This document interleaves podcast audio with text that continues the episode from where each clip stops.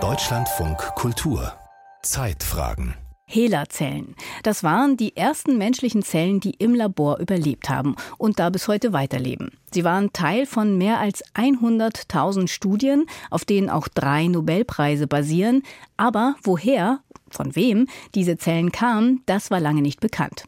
Und das ist eigentlich gut, denn Daten von Versuchspersonen, die sollen ja anonym sein, damit die Auswertung nicht beeinflusst wird. Nur, was, wenn diese Forschung dann Erkenntnisse liefert, die für die Gesundheit der jeweiligen Probandinnen zum Beispiel relevant sind? Oder wenn, eben wie im Falle der HeLa-Zellen, sich ganze Geschäftsfelder auf solche Proben gründen, ohne dass der oder die Spenderin davon weiß? Thomas Reintjes hat dazu recherchiert. 1951 geht Henrietta Lacks zu einem Arzt an der Johns Hopkins Klinik in Baltimore, in der Station für Nichtweiße.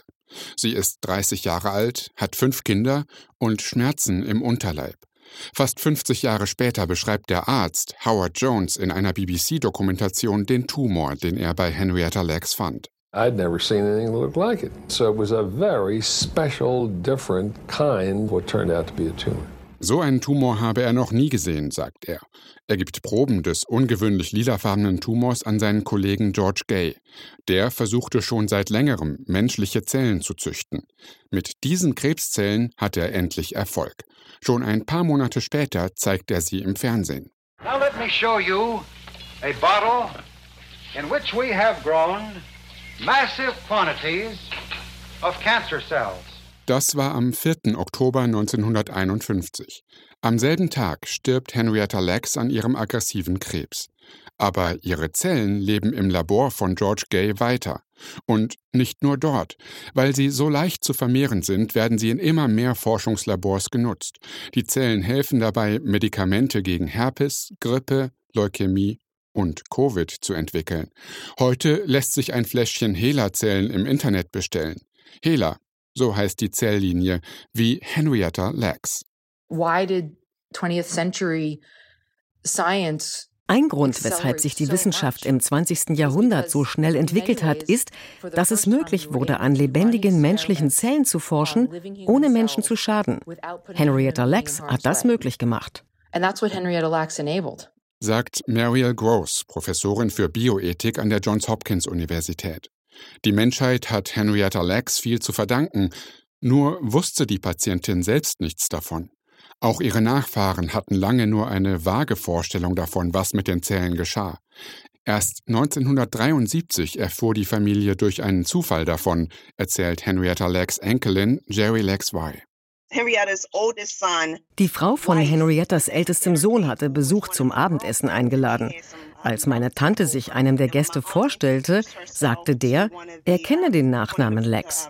Er berichtete, dass er mit sogenannten HeLa-Zellen arbeite, die von einer jungen Frau namens Henrietta Lex stammen. Meine Tante sagte, die ist doch schon seit 20 Jahren tot. Als sie begreifen, dass die Zellen ihrer verstorbenen Mutter, Schwiegermutter und Großmutter in Laboren weiterleben, sind die Nachfahren geschockt. Aber es dauert nochmal ein Vierteljahrhundert, bis sie wirklich erfahren, wo HeLa-Zellen überall eingesetzt werden, durch die Recherchen einer Journalistin.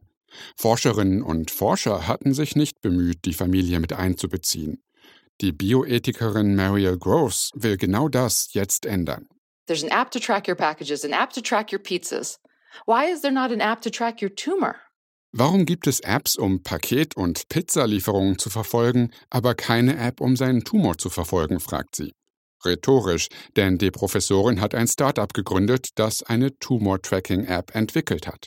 Mit DEBI, kurz für dezentralisierte Biobank, soll es möglich sein zu sehen, wer mit den eigenen Zellen forscht und sie im Labor züchtet. Nicht mehr nur als formlose Zellmasse in Petrischalen, sondern oft als dreidimensionale sogenannte Organoide. The next generation of HeLa cells are organoids. Organoide sind die nächste Generation von HeLa-Zellen, 3D statt 2D. Damit wird der Krankheitsverlauf im Labor nachvollzogen und erforscht, wie man eine mikroskopische lebende Version eines Tumors behandeln kann. Aber währenddessen bekommt die Spenderin oder der Spender eine Therapie, die auf Studien basiert, die wahrscheinlich 15 Jahre alt sind. Weil die GewebespenderInnen anonym sind, können die Forschungsergebnisse nicht an sie zurückfließen.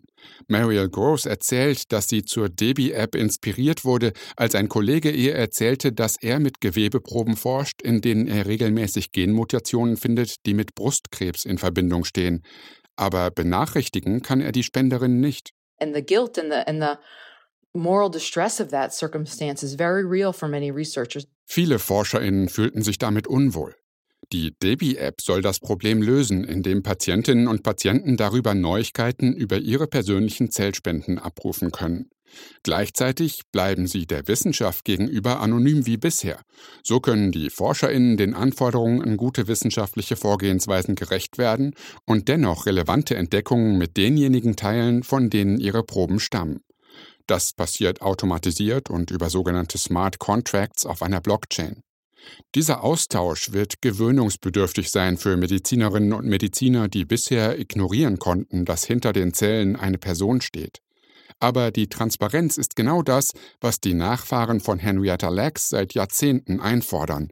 Ihr Enkel David. Es gehe ihm nicht darum, wissenschaftlichen Fortschritt zu bremsen, er wolle nur wissen, was vor sich gehe.